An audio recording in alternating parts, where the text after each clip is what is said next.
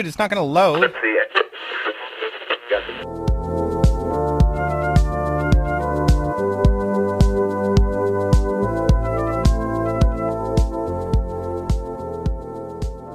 So, wir sind wieder zurück. Hallo Johannes. Hallo Paul. Wie geht's dir? Och, mir geht's ziemlich gut. Ja, es ist regnerisches Wetter draußen, aber ansonsten. Es ist furchtbar. Es ist wieder dieser typische schneefreie Berliner Winter. Ja, furchtbar. Aber ist ja nicht so schlimm. Das letzte Mal haben wir hier aufgenommen, da war noch erstrahlendes äh, Sommerwetter. Ja, es war glühende Hitze. ja, richtig. Wir waren ja, wir waren ja so krass am Schwitzen. Ich weiß noch, wie wir, ähm, ja, wie wir da saßen und dann immer so kurz Pause gemacht haben, um dann einmal zu, äh, Zu schwitzen. zu schwitzen oder einfach mal das Fenster kurz zu lüften. Ey, äh, what the fuck? Wie ist denn das passiert, dass wir ein halbes Jahr jetzt keine Folge aufgenommen haben? Ja, ich glaube, wir waren beide einfach ziemlich aktiv, so was, also, äh, was unsere Lives betraf, oder? Wir sind, also, du hast mega viel um die Ohren gehabt, ich auch, und deswegen hat es jetzt einfach mal ein halbes Jahr gedauert. Ja.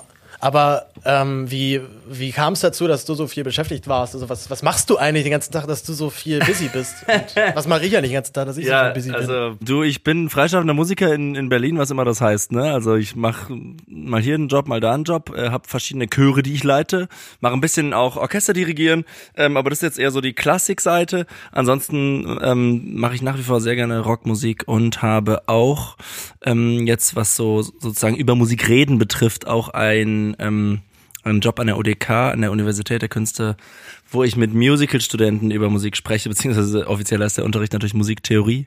Ähm, und da nehmen wir, vor allem würde ich sagen, nehmen wir Songs auseinander, ne? weil das ist natürlich was, was die betrifft. also ein bisschen das, was wir hier eigentlich machen. Ja, so ein bisschen, eigentlich so ein bisschen das, genau. Und ich ähm, habe mich schon immer dafür interessiert, wie Musik funktioniert und was Musik mit uns macht und, und warum. Und natürlich gibt es immer einen Teil, den man nicht erklären kann, aber es gibt auch genug, worüber man reden kann. Und das finde ich einfach, also egal in was für einem Bereich ich mich bewege, es spielt immer eine Rolle. Also deswegen betrachte ich auch meine ganzen verschiedenen Sachen, die ich mache, nicht als tausend äh, Einzelteile, sondern eigentlich als ein Ganzes, nur verschiedene Aspekte von einem Ganzen. Gehörst du zu den Leuten, die dann eher sagen, man darf Musik nicht auseinandernehmen? Es gibt ja auch Leute, die sich dann weigern, Gedichte zu analysieren, weil dann macht man das Gedicht total kaputt in seiner Wirkung. absolut lächerlich, dieses Argument, ne? Weil ähm, wenn ich was auseinandernehme oder wenn ich etwas genau betrachte, dann ist es, ne, das ist schon viel besser, als jetzt zu sagen, ich nehme etwas auseinander. Natürlich, also das liegt im, im, im, im Begriff. Wenn ich sage, ich nehme etwas auseinander, dann ist es kaputt oder dann weiß ich nicht, ne? Also so Man kann es ja wieder dann zusammensetzen. ja, man kann es wieder zusammenbauen, genau. Also oder man sagt halt, man schaut es näher an und ähm, wenn wir was genauer betrachten, also wenn wir was genau kennen, dann lernen wir es auf eine ganz andere Weise zu schätzen oder vielleicht sogar zu lieben und können dann viel mehr uns da da reinversetzen. Ne? Wenn wir einmal einen Kaffee trinken, dann wissen wir nicht so genau, wie der schmeckt. Wenn wir uns so richtig da reinfuchsen und und Kaffeespezies werden, dann sind wir zwar ein bisschen nerdy drauf, aber gleichzeitig wissen wir dann auch, also wie geil Kaffee schmecken kann. Ne? Nerdy ist ja auch ein gutes Stichwort hier für unseren Podcast. Das sind wir ja auch und wir stehen ja auch total dazu, dass das eine Form von Inselintelligenz und Begabung ist, äh, wo ich glaube, wir beide auch irgendwie aus Erfahrung wissen, dass man da auch nicht überall sofort ähm, dann sofort das Gespräch kriegt. Also Total. Ich, also ich habe sehr häufig das Problem, dass ich dann halt zu detailliert in irgendwas rein möchte und man seine Umwelt damit dann eher dann eher auf den Sack geht. Aber deswegen haben wir ja uns beide. Und sagen jetzt halt den Rand und, Und- wir machen jetzt weiter, ja. Ganz genau. Und natürlich haben wir diese wunderbaren HörerInnen, die uns schon ganz fleißig gespendet haben. Ich wollte mir eigentlich noch eine Liste aufschreiben mit äh, UnterstützerInnen, die mir vorwiegend für den Zweifach-Podcast schon gespendet Ja, haben. geil. Also wirklich super. Vielen lieben Dank. Und, Und ja, wir sind mit unseren Klicks im Moment irgendwie bei beiden Folgen, die wir bisher gemacht haben, im vierstelligen Bereich. ne? wir Das sind bei jeweils, ja, jeweils immer über, knapp über 1000. Also ist Super. richtig geil. Wir sind super uns. happy. Äh, ich krieg irre viel Feedback auch immer noch zu den Zweifach-Nerds und dementsprechend auch immer wieder halt so genervte Anfragen von Leuten. Ey, was ist denn jetzt los? Wann macht ihr mal wieder eine Folge? Und jetzt ist es endlich soweit. es ist endlich soweit. Und Zweifach-Nerds, ne, das war mal, als ich in deinem Respublika-Podcast irgendwie ja zu Gast war, ne, da ist ja sowieso das Ganze entstanden und da kam dieser Begriff irgendwann auf und zwar, naja, eigentlich im Zusammenhang von Klassik und Pop, was ja auch so zwei völlig eigentlich blöde Schienen sind, in die Musik irgendwie eingeteilt wird. Aber ich habe dann, oder wer weiß ich, einer von uns hat dann irgendwie gesagt, ja, wir sind halt Zweifach-Nerds. Also, Ja, du, du hast das gesagt. Du meintest, ich- du bist gerne Zweifach-Nerd. Ja, Weil du und das ist natürlich mindestens, ne? Eigentlich kann man sagen, zehnfach Nerd oder hundertfach Nerd, ne? Weil ähm, äh, je weiter man sozusagen von was weg ist, desto besser kann man es auch betrachten und dann kann man wieder ganz andere Aspekte äh, finden. Also jeweils, wenn man aufs andere Ufer wechselt, ne, und dann wieder zurück. Also Ja, na, und noch zu dem, also warum es jetzt auch so lange gedauert hat, ich sag mal, auch diese, also diese Folgen vorzubereiten, ist aufwendig. Also ja nicht nur, dass man davor viel schnippeln muss und sich Gedanken machen muss, welche Songs nimmt man, man muss erstmal eine Idee haben, was man als Folge nehmen kann. Wir haben für heute uns ein paar Sachen vorgenommen, nämlich einmal möchte ich ein bisschen noch über EDM-Pop reden. Ja, Paul, und da, da würde ich jetzt auch gerne nämlich mal ansetzen. Und zwar würde ich dich gerne mal fragen. Also, du hast ja so grundsätzlich irgendwie eine, eine also ich kenne dich ja schon länger und du hast irgendwie so eine, also dein Interesse total weiterentwickelt.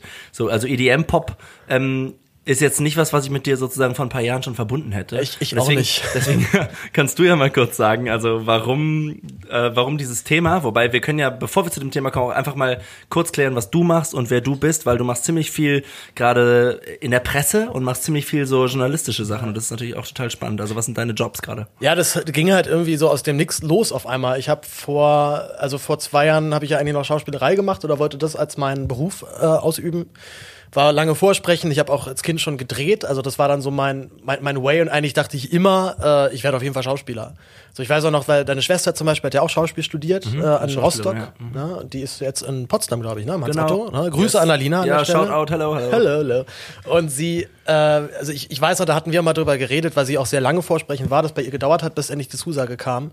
Und äh, das halt einfach mit ziemlich, mit ziemlich tiefen Tälern auch einhergeht, durch die man dann erstmal schreiten muss. Total. Und ich hatte echt dann irgendwann keinen Bock mehr darauf, auf genau dieses Tal und bin dann irgendwie in den Journalismus so reingerutscht. So, das war irgendwie gar nichts, also es war schon ein bisschen so beabsichtigt, aber dass es dann so geklappt hat, hätte ich niemals gedacht.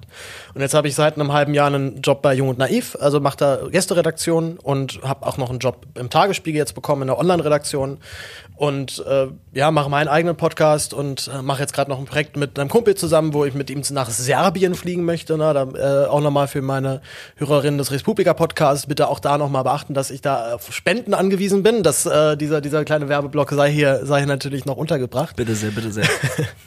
Und das heißt aber nicht, dass ihr nicht unbedingt auch noch für die, dass ihr natürlich sehr wohl auch für die Zweifach-Nerds weiter spenden sollt, liebe HörerInnen. Und das sind so die Sachen, die ich so mache. Dazu halt dazwischen noch so äh, zwischengequetscht Freunde treffen, äh, Sozialleben und so weiter. Und äh, ja, und dann vergeht irgendwie so ein halbes Jahr und man sitzt auf einmal hier und äh, jetzt äh, habe ich hier gerade schon anmoderiert, dass ich über die EDM-Pop reden möchte. Und ich kann dir sagen, das hätte ich vor einem vor zwei, drei Jahren hätte ich mir das, glaube ich, hätte mir, hätte man mir das erzählt, dass ich mal auf Deadmaus stehe oder so soll stehe, dass ich eine ganze Folge über ihn machen möchte, hätte man, hätte ich, hätte ich herzlich gelacht. Und wir haben natürlich jetzt mit Avicii, ne, unsere letzte Folgen jetzt äh, schon auch äh, EDM schon bedient. Und dir geht's ja jetzt auch darum, jetzt nochmal einen anderen Aspekt irgendwie zu beleuchten, ne? Oder irgendwie nochmal vor allem auch andere Interpreten, weil Avicii spielt ja heute auf jeden Fall keine Rolle. Nee, er spielt keine Rolle, wenn dann halt nur indirekt. Ähm, denn ich glaube natürlich, wenn man sich immer mit EDM beschäftigt, muss man auch auf Avicii kommen, der nur dieses Genre einfach so unglaublich geprägt hat über diese wenigen Jahre, in denen er da aktiv war. Aber ich möchte eigentlich so eine, also so eine Grundthese ein bisschen erstmal aufwerfen. Und zwar, es gibt ja immer so diesen Grundvorwurf, dass Musiker oder generell Kreative gerne klauen. Also man nimmt sich eine, eine Idee oder man hört einen Song und dann macht man was und es klingt so ähnlich. Das ist ja immer so eine, also ich finde es immer sehr schwierig, weil es gibt definitiv Songs oder Stellen oder was weiß ich auch Bücher, wo ich das Gefühl habe, da wurde geklaut. Aber ich finde es ein großer Unterschied zwischen Inspiration und Klauen. Ja, eben, kannst manchmal- Du das, ja, kannst, kann, kannst du es kannst du's irgendwie, kannst du es nachvollziehen, was ich meine? Ja, total. Also ich glaube, wenn man dem, was man da betrachtet, wohlwollend gegenübersteht, dann sagt man, ach, das ist eine Hommage. Und wenn man es doof findet, dann sagt man, das ist geklaut. Also ich, so habe ich das Gefühl irgendwie. Genau. Ne? Natürlich wird übernommen. Natürlich erfindet niemand etwas komplett neu, ohne dass es das irgendwo schon vorher schon mal gegeben hat. Und der, und das ist, glaube ich, ein sehr, sehr schmaler Grad zwischen, was ist Plagiat, was ist wirklich strafbar und was ist einfach Inspiration und auch letztendlich eine Ver- Verneigung vor dem, was, was schon vorher war. Na, aber nur als gutes Beispiel, glaube ich, kann man da nehmen die äh, Random Access Memories Platte von Daft Punk, die ja eigentlich ein einziges Plagiat ist. Da ist ja praktisch nichts neu erfunden worden. Also man hat sich 80s Discos Klassiker Ja. vorgenommen und die mehr oder weniger halt nochmal neu, ja, noch mal neu gemacht oder sie besser gemacht teilweise.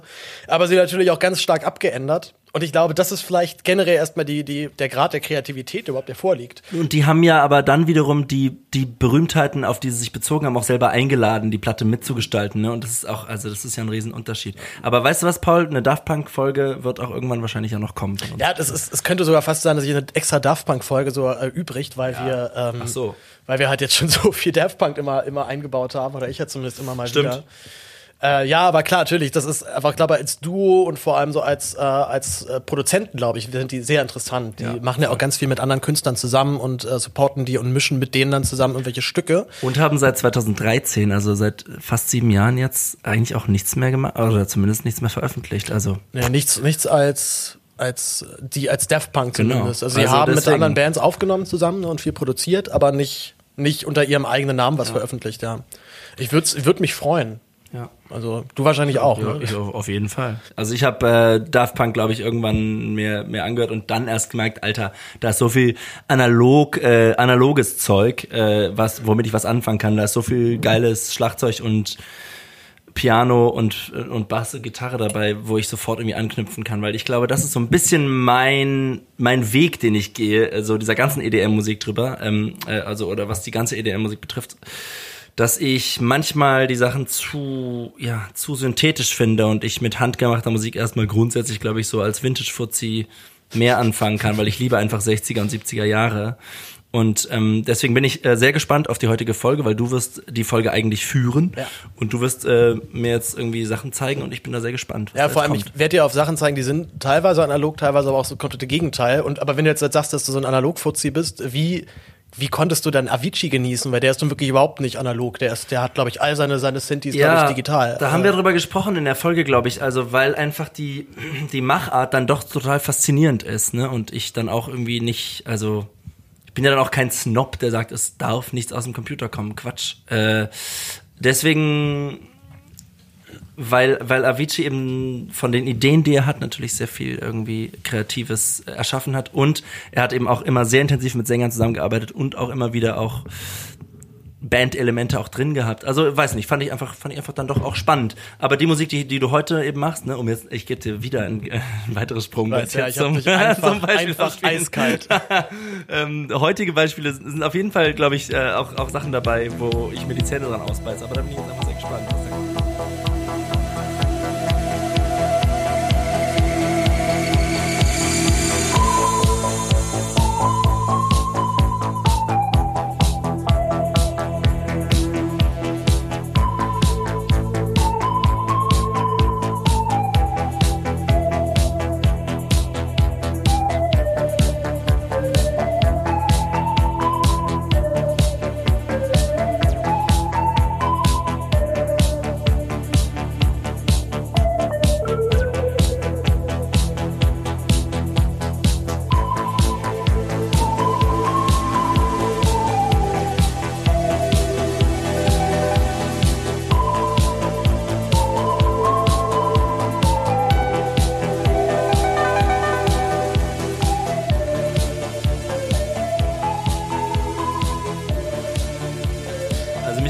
Total an Giorgio Moroder. Oder wie spricht man den aus? Sag mal. Giorgio, ich glaube, das ist alles richtig. Giorgio Moroder. Ja, der Und das ist, ist ein der Südtiroler, aber der spricht Deutsch und Italienisch Genau, oder was, ne? genau. Und dann spricht er gebrochenes Englisch auf der Daft Punk Platte, ja. ja, wahrscheinlich spricht er besser Englisch, als man denkt, aber er hat ja, Ja. wei- weite, weite Zeit seines Lebens in Amerika gearbeitet.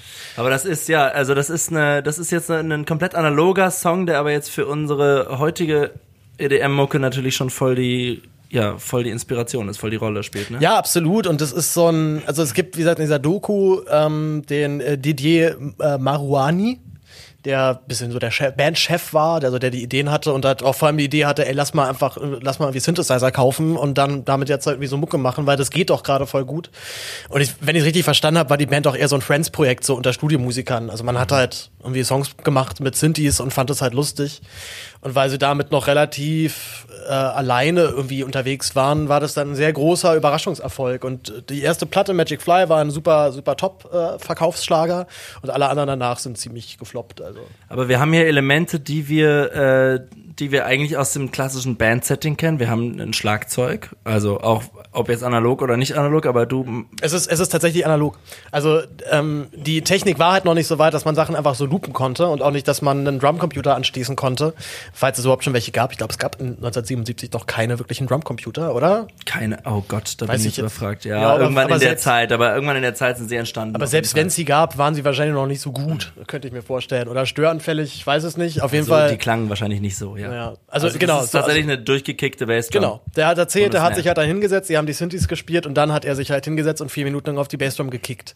Dann hat er sich hingesetzt und vier Minuten auf die Snare gehauen und dann hat er sich hingesetzt und vier Minuten auf die Hi-Hat gehauen und dann war der Song fertig. Na, das musste halt Alles eben einzeln oder was? Alles einzeln Oh jeweils, Gott. ja.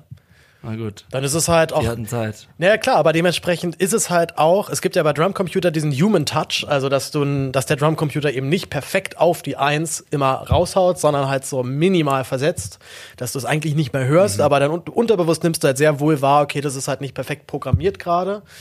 Ähm, und so klingt es halt dementsprechend auch. Das ist aber generell noch so ein Stilmittel bei EDM, was ich dich auch fragen möchte. Glaubst du, das ist auch, also das macht auch nochmal den Reiz an dieser Musik aus, dass sie halt eben so perfekt äh, synchro synchron läuft, dass das nochmal so ein besonderes Hörerlebnis dadurch bekommt? Also Bandmucke ist ja halt eben nie perfekt sauber, Schlag auf Schlag, sondern es ist halt alles ganz leicht versetzt, auch wenn man es wirklich hört und nicht wirklich sagen kann. Aber EDM ist, da ist ja alles programmiert. Die Eins ist dann und dann geht der Ton los. Ja. Ich glaube schon, dass dieses aufgeräumte ne, und diese Ordnung, die da her herrscht, die ist etwas, was, äh, was sehr, sehr einfach verständlich ist. Ne? Das ist sehr, sehr leicht. Und ich meine, das ist ja letztendlich auch Musik zum Tanzen. Ne? Also äh, wir haben hier einen durchgängigen Beat, der sich nicht ändert, weil ich mich, weiß nicht, als, als jemand, der, das, der diese Musik irgendwie konsumiert hat, auch fallen lassen will und nicht jetzt ständig irgendwie tausend verschiedene Teile hören möchte, sondern ich möchte ein durchgängiges musikalisches Erlebnis haben, was vielleicht auch fünf, sechs, sieben, acht, neun, zehn Minuten dauert. Oder länger. Oder? Ja, ja, teilweise sind, sind die Songs sehr lange. Also wir hören später noch einen von Deadmau5, der geht im Original acht Minuten. Es gibt ihn aber auch in einer drei Minuten Radio-Fassung, ne? Also die kann man ja auch dementsprechend dann runter, runterkürzen, dass da nicht wirklich was wegfällt. Aber ich also wollte vorhin jedenfalls noch kurz sagen, also es ist schon äh, die Aufteilung, äh, die eine Band jetzt normalerweise auch hat, die ist hier auch vorhanden. Ne? Wir haben irgendwie einen Bass, der ist ein, wahrscheinlich ein Synthi-Bass, der zu dem Schlagzeug eben dazukommt und dann harmonische Flächen und dann eben eine, eine Melodie, die eigentlich schon auch eine Hook, eine Hook einfach ist, so wie wir es als Hookline kennen von aus der letzten Folge von den Avicii-Songs. Ne? Also irgendein, irgendeine hohe Melodie, die auch sehr, sehr simpel aufgebaut ist. Ja, und sie könnte, sie könnte auch gesungen worden sein, ne? Also Genau. das könnte halt dann auch der Gesangspart sein. Und das ist ganz cool, der Song steht in A-Moll und die Melodie beginnt aber auf, auf einem H, also auf der None eigentlich. Ist eigentlich sozusagen daneben, ne? Also über dem, über dem A. Äh, und das finde ich irgendwie spannend, dass die Melodie auf einem eigentlich, ja, nicht, nicht auf, auf irgendwie der ersten Stufe startet, sondern eben daneben. Ähm, macht irgendwie einen Reiz aus, finde ich. Ja, und das ist das was ich was ich so besonders auch noch oder das ist so das ist jetzt wieder so ein bisschen Studiomusiker Nerd Krams, aber der Song war eigentlich war eigentlich eine Resterampe Song. Das war eigentlich als Klavier, also genauso wie du es gerade gespielt hast, als ähm, als Filmmusik für irgendwas mal gedacht gewesen. Ne? Also wenn du halt diese diese Profis, die sind die sind ja haben auch dann immer so wie du auch irgendwie fünf sechs Projekte und machen da mal was, da mal was, dann wird das abgelehnt. Äh, was mache ich denn jetzt? Na gut, dann benutze ich den Song jetzt einfach hierfür und dann hat er einfach diesen schönen Klaviersong, wie du ihn gerade gespielt hast, dann in dieses äh, komische, spacige Format dann gebracht. Ne? Also so kann so kann es gehen. So landen Songs auf einmal doch wieder irgendwo, obwohl man sie eigentlich schon irgendwo auf die Halde geschmissen hat. Gut, wollen wir uns anhören, was äh, Daft Punk daraus gemacht haben? Oder also Ja, ich, was meinst du mit daraus gemacht? also was heißt daraus gemacht? Ich, ich glaube generell, dass diese, ähm, diese Band extrem Einfluss hatte auf alles, was danach kam. Also generell diese Platte Magic Fly, glaube ich, war, hat jeder gehört und haben auch Daft Punk auf jeden Fall gehört. Und ich bilde mir so ein bisschen ein, dass sie zumindest bei dem Song, den wir jetzt gleich anspielen, zumindest äh, daran äh, gedacht haben, als sie ihn äh, gespielt haben.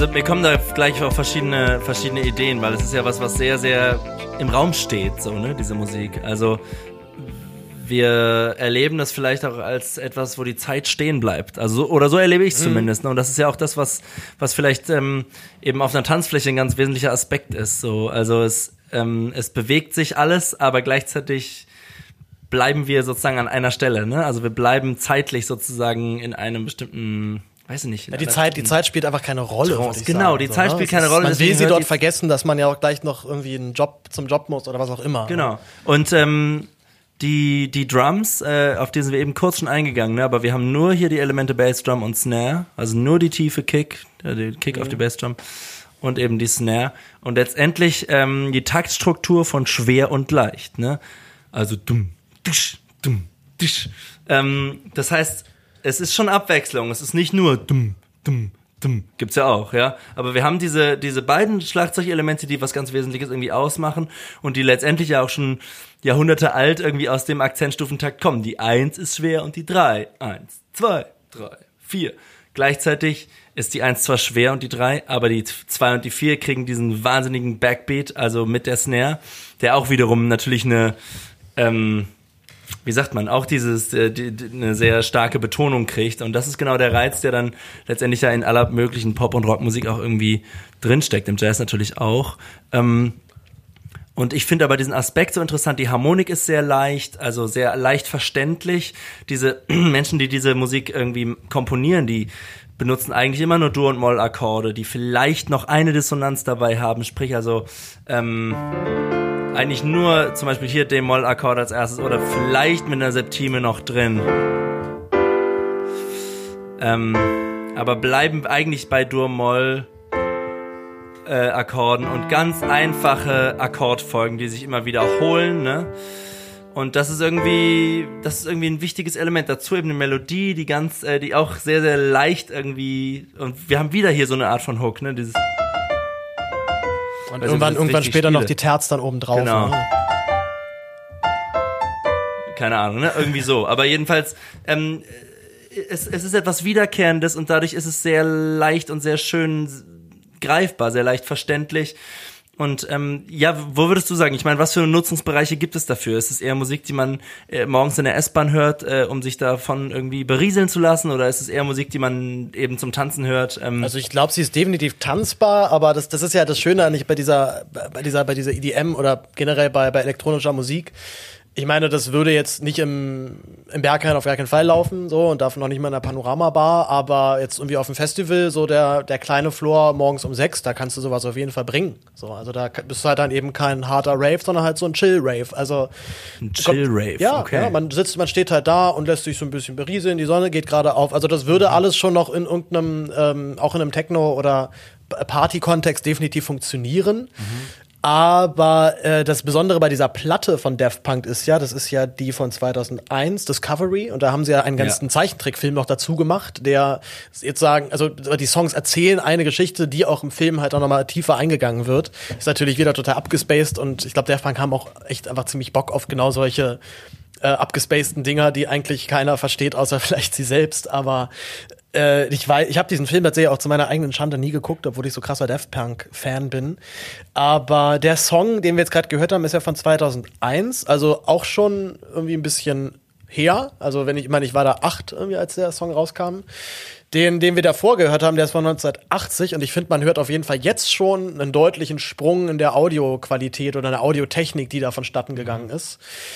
Obwohl, das war tatsächlich gerade mein Eindruck beim Hören. Ich weiß nicht, ob es dir auch so geht, aber hattest du auch das Gefühl, dass das Schlagzeug auch einzeln aufgenommen wurde? Oder klang, glaubst du, das klang ist auch noch sehr analog, fand ich auch. Und Eben, ich ne? finde also auch, dass, dass diese, ich finde, dass diese Platte Discovery, die ich auch eigentlich ein bisschen kenne und die ich auch cool ist auch die, die wo, One More, One More, wo One More Time am One More Time und Aerodynamics auch ein absoluter Fave so von mir, finde ich super, also diesen Song. Ähm, irgendwie, dass das von 2001 ist. Ich finde es fast, ich finde es klingt fast ein bisschen rückwärtsgewandt so vom mhm. Sound. Mhm. So kommt es mir auf jeden Fall vor. Deswegen ähm, stimme ich dir dazu. Also es ist, ein, äh, es ist eine, gibt eine Entwicklung, aber irgendwie klingt es voll retro auch. Total, Klar, ja. 2001 ist auch irgendwie 20 Jahre her, aber trotzdem auch für 2001 klingt Aber. Daft Punk, Daft Punk wollte ja auch immer gerne wie Retro klingen. Ja, also ich ja, glaube, selbst für 2001 klang das schon, klang das schon Retro, Schon, was die ja, gemacht glaub ich haben. auch. Mhm. Und ich weiß nicht, ich hätte noch mal nachgucken sollen, wie dieser, die, die haben so einen Equalizer benutzt bei der Platte, der dieses ganze, diese ganzen, ganzen Sound dieser ganzen Platte prägt. Ich glaube, das ist ein, war ein von Roland ein Teil. Und das, ähm, das Problem war tatsächlich mit dem Gerät, dass danach der Sound so omnipräsent mit Daft Punk besetzt war, Mhm. dass das einer der größten Verkaufsflops in der Geschichte von Roland geworden ist, weil einfach keiner das Ding benutzt hat, weil alles klingt halt, ist halt Daft Punk jetzt. Also Mhm. die können es halt, also es war natürlich so unter Fans dann super beliebt, aber sag mal, die, die Abnehmer, die sie ja eigentlich erreichen wollten, nämlich die fetten Studios, die haben es dann alle abgelehnt, weil dieser, dieser ganz spezielle Equalizer-Sound, den dieser Sampler hatte, einfach dann tot war. Also Ein Equalizer, kurze Erklärung, ist Ja. ein Gerät, was Höhen und Tiefen einstellt. Ne? Also du kannst die Klangfarbe damit einstellen und verändern und Also charakteristisch zum machen. Beispiel so als so als Soundeffekt am Anfang klingt der Song noch wie aus einem aus einem Handy-Lautsprecher und dann geht er so langsam auf und dann irgendwann schwillt er ganz an und ist voll da. Ja, und da kommen wir auch zu einem zu einem ganz wichtigen Begriff, äh, weil diese Musik, die lebt ja nicht davon, dass wir harmonisch abwechslungsreich sind oder vom Beat her abwechslungsreich sind. Ne? Es gibt nicht verschiedene Teile oder verschiedene Strophen und Refrains oder irgendwas, sondern die Musik lebt tatsächlich von der Veränderung der Klangfarbe. Also eine Klang, also ich weiß, dass es, dass es das auch in der Klassik gibt. Ne? Arnold Schönberg, äh, der Komponist, hat auch diesen Begriff geprägt: Klangfarben-Melodie. Also das heißt, ich ich ich benutze den gleichen Akkord oder den gleichen äh, Klang und lasse ihn aber durch verschiedene Instrumente oder durch verschiedene Klänge eben sich wandeln und damit entsteht eben eine, eine, eine sehr abwechslungsreiche Musik, obwohl sich sozusagen der Ton an sich ähm, gar nicht so groß ändert. Und das finde ich irgendwie ein spannendes Konzept, weil wir, oder weil ich zumindest so, wenn, wenn ich an abwechslungsreiche Musik denke, auf jeden Fall erstmal finde, okay, dann müssen die Akkorde ganz kompliziert sein oder ganz ähm, aufwendig äh, auf, aufeinander aufbauend und die Melodie auch ganz komplex und so. Nein, es gibt auch die Möglichkeit, dass wir, ähm, dass wir eben durch, den, durch die Veränderung des Klangs eben die Obertonstruktur so verändern, dass da eben eine, eine ganz abwechslungsreiche Musik entsteht. Ich, w- mich würde mal total interessieren, wie, wie solche Leute dann, wie, was ich, welche Komponisten wie halt Arnold Schönberg sich dann mit solch, ob, ob, ob die sich jemals für solche Mucken, Mucke hätten, hätten erwärmen können, äh, wenn sie das noch erlebt hätten. Und glaubst Ja, wahrscheinlich nicht, weil die, weil, weil das ist kommerziell und ich weiß, dass Schönberg und seine Gefolgschaft auf jeden Fall ähm, äh, kommerzielle Musik oder Musik, die kommerziell sein möchte, abgelehnt hat, obwohl sie gleichzeitig dann auch wieder mit ihrem mangelnden Erfolg auch gestruggelt aber, sind. aber da ja spannender Punkt, weil diese Musik war nicht immer kommerziell erfolgreich. Ja. Also Techno oder generell auch, na gut, EDM ist nun wirklich, glaube ich, entstanden als ein Popgenre, aber äh, die Ursprünge der Musik waren jetzt nicht sonderlich mainstreamig. Also ich glaube auch sowas wie Magic Fly war jetzt nicht, obwohl doch das war dann auch schon im Radio und so weiter. Also war halt dann wieder so die Zeit. Aber gerade Techno zum Beispiel in seiner ursprünglichen Bewegung war ja der, der war ja der große Stinkefinger an diese Industrie, die halt, äh, wo man halt sich irgendwie schick macht, um im Club zu gehen und da irgendwie zu und dann da zu tanzen. Also das war ja der absolute, die totale Gegenbewegung dazu. Wir kommen jetzt endlich zu Deadmau5, äh, den ich persönlich halt echt krass feier, aber auch tatsächlich so als Typ ist oder er ist halt eher so, kommt halt eben auch aus diesem, sagen wir mal, doch eher klassischen Techno-Umfeld. aber sag mal, was ist das für ein Typ? Also das ist einfach ein einzelner Typ, der am Computer Genau, genau. programmiert und der, man schreibt den nicht mit S am Ende, sondern mit einer Mit, 5. mit einer 5. Also der, der Ursprung dieses Namens ist tatsächlich, dass er, wo, also er ist äh, Computerspielemacher oder so Informatiker, irgend so ein IT-Job, weiß nicht mehr genau. Äh, Zimmerman heißt er mit Nachnamen. Robert? Nee, Robert Zimmerman, der ist ein anderer. das ist jemand anders, ja. Genau, Deadmaus, äh, wie gesagt, Joshua Zimmerman, glaube ich, ist sein voll sein bürgerlicher Name und er hat mal eine er hat eine tote Maus in seinem PC gefunden. und Das hat wohl schon richtig gestunken. Deswegen Mhm. äh, wurde er dann auch so, haben sich seine Kollegen über ihn lustig gemacht und dann war er halt nur noch Deadmaus im Büro. Und dann wollte er, ich glaube, äh, die Geschichte ist irgendwie sehr ähnlich zu Avicii tatsächlich vom Namen, der sich ja auch einfach halt dann irgendwie so angemeldet hat und dann gesehen hat, oh, ich brauche hier noch einen fünften Buchstaben mehr, dann mache ich halt das mit zwei i. Mein, äh, den, den, das, das, das Avicii, was ja eigentlich Avicii der- gibt's schon, ja. Mhm. Genau, weil ein Avicii gab's schon und das ist ja auch dann der Begriff aus dem aus dem aus der buddhistischen Totenreich-Saga, weiß nicht genau. Und bei Deadmau5 war genau dasselbe Problem, dass das nämlich, dass er nämlich halt nur so und so viele Buchstaben benutzen durfte und dann hat er halt das SE einfach zu einer 5 umgewandelt und dann hat er den Namen einfach behalten. Also Deadmau 5. Ja. Genau, genau. Deadmau 5, äh, Dead, Dead, Deadmau 5, Deadmaus ausgesprochen, wie, wie man auch mag. Äh, ich feiere den Typen halt sehr. Wie gesagt, seine älteren Sachen. Ich habe auch überlegt, ob ich noch was von, von seiner ersten Platte mitbringe. Ja, von welcher Zeit sprechen wir, Paul? Ich, Ähm, ich kenne den Typ gar nicht, ich weiß gar nicht. Also die erste Platte ist von 2006, die er gemacht hat. Okay. Also ist schon moderner äh, Tech House, würde ich sagen, oder Deep House ist, glaube ich, die, die offizielle Bezeichnung. Uff. Äh, ja, ja, da, du, es gibt so unglaublich viele Genres da, ne? Das ist, das hatten wir, glaube ich, auch schon mal, die sich dann Ja, auch ja. teilweise untereinander, also das ist, das da, äh, also da, da wage ich mich überhaupt nicht erst so tief rein. Äh, wie gesagt, Deadmau5 kommt eher aus diesem Techno-Umfeld und äh, ich bin aber der Meinung, er hat zumindest bei dem Track hier eigentlich hätte nur das gemacht, was ähm, was Daft Punk und vor allem Space auch schon davor gemacht haben. Wir hören uns den mal an und äh, vielleicht, vielleicht fällt, fällt demnächst den einen oder anderen ja schon direkt auf, was ich äh, damit meinen könnte. Viel Spaß mit ähm, There Might Be Some Coffee.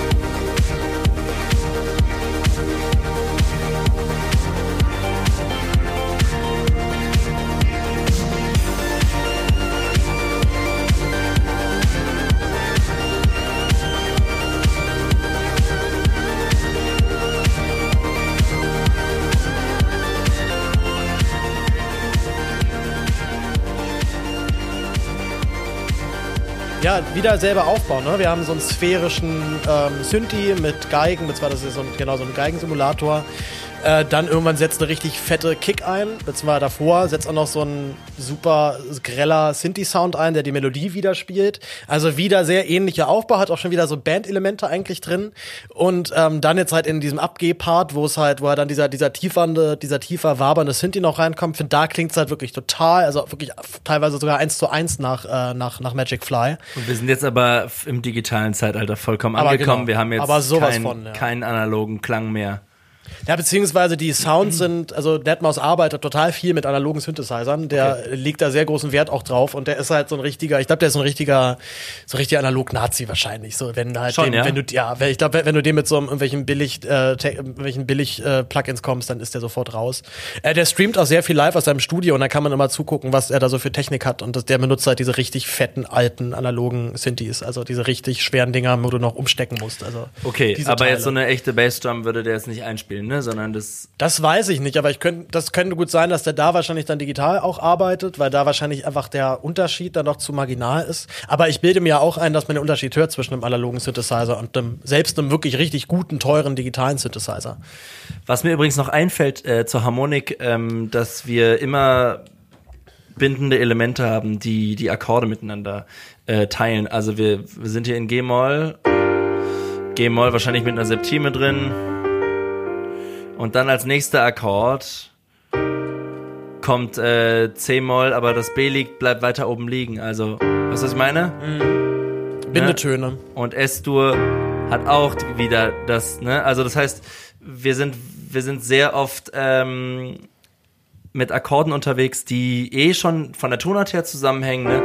Nichts, es gibt keine Modulation, wir modulieren nicht in äh, ständig andere Tonarten, es bleibt alles in einem Bereich. Und dazu gibt es meistens einen Liegeton, der das Ganze noch miteinander verbindet. Also das Ohr mag ja immer gerne, wenn was gleich bleibt, ne? genauso wie das Ohr auch mag, wenn sich was wechselt, aber am besten beides. Also es, es bleibt etwas gleich, nämlich in dem Fall der Liegeton B bleibt gleich und die Akkorde wechseln darüber.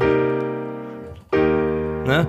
Ähm, und was bei dem Song sonst auch noch neu war, äh, ist, dass wir ähm, auf einmal die harmonische Struktur gewechselt haben. Und irgendwann blieb er ja nur noch auf diesem G-Moll. Das ist, glaube ich, das, was du gerade meintest mit diesem Synthesizer-Einsatz. Genau, Ne? wo, wo ich finde, da klingt es eins zu eins teilweise wie Magic Fly. Und das, äh, das heißt, da äh, spart er sich dann sozusagen die Harmoniefolge auf für eine Steigerung für später. Aber das war jetzt zum, also bei dem Spiel hier zum ersten Mal so. Apropos nochmal noch mal zu der Länge. Äh, wir haben diesmal relativ lange Clips, wie ihr schon gemerkt habt, denn wir können ja durch diese GEMA-Vorgabe immer nur, ich glaube, 50 Prozent des Liedes abspielen. Das bedeutet natürlich aber auch, dass wenn der Track sechs oder sieben Minuten lang ist, dass man jetzt halt auch mal drei, drei bis fünf Minuten auch mal dann abspielen lassen kann.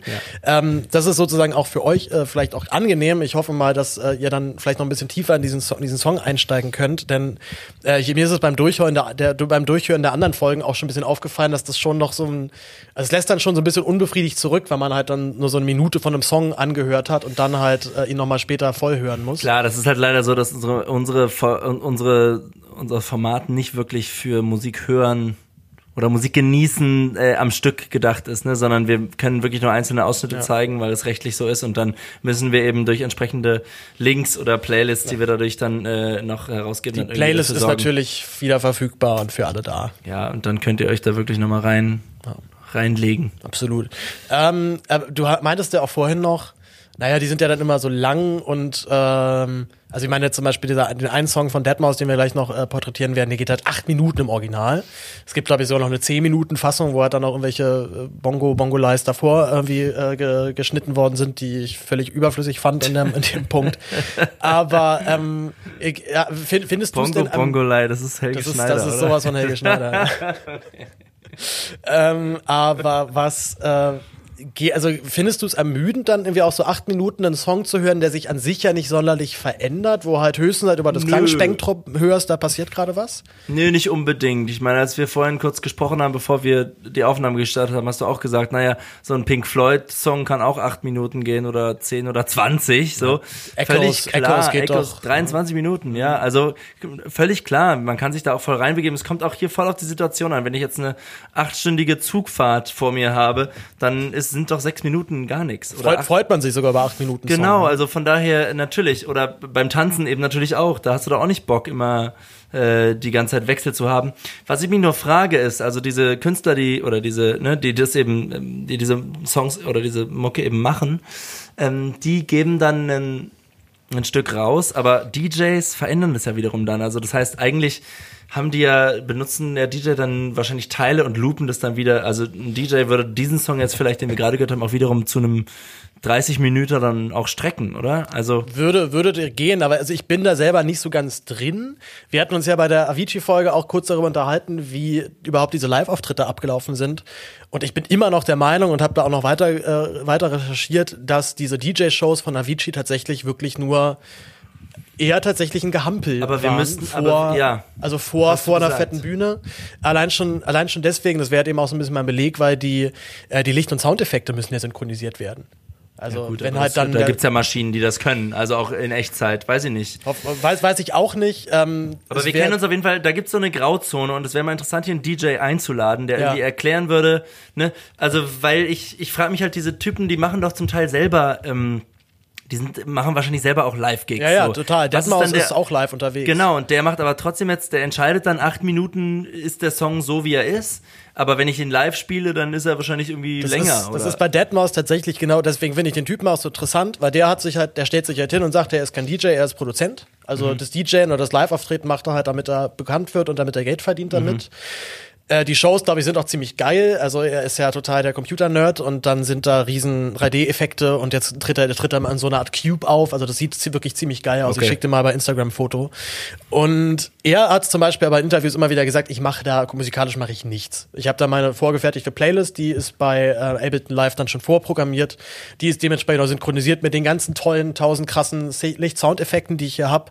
Und das war halt eben auch so ein bisschen mein Ansatz zu sagen, dann wird es bei Avicii wahrscheinlich nicht so viel anders sein. Gut, die aber sind, das musst du auch, sind in das musst du derselben, auch planen, so eine, so eine, Ja, so, klar. eine Playlist. Klar. Und das musst du dann auch äh, alles einrichten und das war, glaube ich, dann für Avicii auch der Stress, ne? Also das muss dann alles fertig sein bis zum, bis zum Gig. Nee, ach, dass der, dass der noch Stress hat mit diesen Idee, Live-Gigs, ja, ja. das kann ich ihm, also gerade sogar deswegen würde ich sogar sagen, wenn du halt da weißt, okay, jetzt ist eigentlich die Show schon für mich das gewesen, weil ich stehe jetzt halt hier und sorge halt dafür, dass die Leute irgendwie am Start sind und drücke halt dann im entscheidenden Punkt auf, jetzt kommt bitte der nächste Track-Button. Äh, und Deadmau5 zum Beispiel meinte im Interview, das kann jeder Vollidiot. Also er, er könnte Mhm. einem Typen noch mal eine Stunde vor dieser Show jetzt zeigen, wie Ableton Live funktioniert, dann würde der das auch hinbekommen. Weil das Also der klassische, aber der, der klassische Job eines DJs, der wirklich die Platten auf den Teller legt und wirklich den Stress hat, live zu hören, wie passt das Tempo zusammen und wie passt der Sound zusammen und in seiner Plattensammlung auch dann das nächste auszuwählen und so. Das ist wirklich komplett anders. Das ist genau, das ist auch wirklich noch ein ganz anderes Form, andere Form von DJing. Aber es, es gibt halt so eine lustige Mischung aus, äh, die Leute machen das am Computer, fertigen das vor und es hat aber diesen Aspekt von, eigentlich ist es für eine Live-Situation gedacht. Ich meine, dieser, dieser acht Minuten, das ist ein Song, der in der Disco, weiß nicht, oder im Club irgendwie laufen, laufen kann und laufen soll wahrscheinlich. Das ist auf jeden Fall der Plan dahinter, ja. Denke ich mal doch. Also es ist auf jeden Fall Tanzmusik, definitiv. Ähm, kommen wir zum nächsten äh, Yes. Plagiat. Wir fangen wieder Paul mit. hat gerade so die Finger gehoben für Anführungszeichen, Genau, ne? das ja. konnte man jetzt nicht sehen. Stimmt, wir machen ja keinen Videopodcast.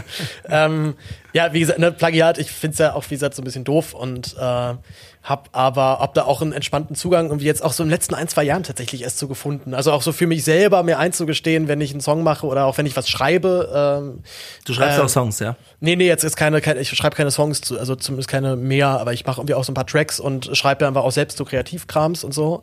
Und ähm, äh, hab mir da auch irgendwann eingestanden, dass Klauen voll okay ist. Also ähm, dann auch einfach halt das, oder dann halt eben auch aktiv zu klauen, also zu sagen, okay, ich nehme jetzt dieses Kapitel vor und baue das so ungefähr in, mein, in meine Idee ein. Es wird ja dann trotzdem immer anders. Und dann, und dann, also wenn dann irgendjemand mal drauf kommt, so, ach, das könnte er ja von da und da geklaut haben oder sich haben inspirieren lassen, freue ich mich ja. Dann hat derjenige auch eine schöne Recherche gehabt. Naja, doch. dieses Format ist auch, also was wir jetzt hier gemacht haben, das ist natürlich auch keine Neuerfindung. Wir machen das ja auch als, äh, als etwas, was es schon gab. Also, ne, ich habe ganz gab schon konkret, Radio. Ich habe studiert bei, äh, bei Hartmut Flath, das ist dieser Professor an der UDK, der inzwischen auch in Rente ist, aber der hat ähm, diese Radiosendung auf Radio 1 jeden Montag, ne, Musik verstehen. Das ist natürlich anders als wir es machen, ne, weil weil es kürzer ist und es bezieht sich immer auf einen Künstler, der gerade in der Stadt ist. Ähm, aber voll das Vorbild so finde ich finde ich jetzt zumindest jemand, der Musik erklärt und das auf eine Weise, wie es anderen gefällt. Also. Ja. ja, vor allem, vor allem halt eben so, dass man es auch ohne Vorkenntnisse nachvollziehen kann, Genau. was da passiert. Also äh, sch- kurzer kurzer Wink zu Hartmut Flath und äh, hör- hört mal rein. Das ist Also komm- sehr komm. unterhaltsam. Vom gerne mal auch mal als Gast in unseren Podcast vielleicht. Oh. Das wär's doch eigentlich mal, oder? Das wär's ja. Gut, äh, aber kommen wir nun zum nächsten, zum nächsten Track, äh, nämlich von wieder von Daft Punk. Ich glaube, der Song ist sehr bekannt. Ich muss wahrscheinlich nicht viel dazu sagen. Äh, entscheidend ist jetzt hier vor allem der Aufbau. Also wie setzt der Song an? Äh, wann kommt die Bassdrum rein? Äh, wann, wann kommt der Bass rein? Wie hart äh, kickt es? Also es ist auf jeden Fall einer meiner, ich würde sagen, einer meiner Lieblingstracks sogar generell von denen und der funktioniert immer noch auf jeder Party. Viel Spaß.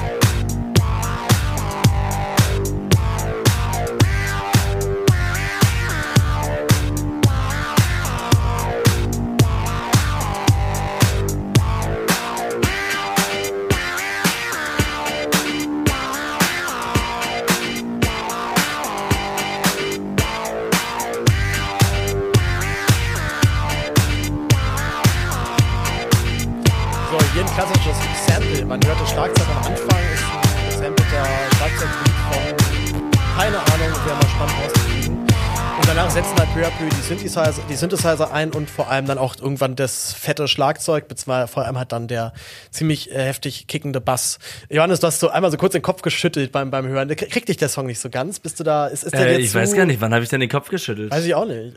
Ich, äh, ich habe gerade über den Wawa-Effekt nachgedacht. Ähm, der ursprünglich ja von. Wow, wow, wow, wow, Ja, genau, also da, da, dieses, äh, genau, so wow, wow, wow, wow, wow, wow. Eigentlich ein Gitarreneffekt, beziehungsweise eigentlich aus der Blas, äh, aus, aus, der, aus dem Blasinstrument, ne? Also wo ich diesen Dämpfer habe und dann immer pua, pua, ne? Mhm. Eben das so mache. Äh, das habe ich, darüber habe ich gerade nachgedacht. Aber Kopf geschüttelt, weiß ich nicht. Ich habe, ähm, ach so, doch, bei diesem Schlagzeug-Solo. wo ich sage, es kommt am Anfang so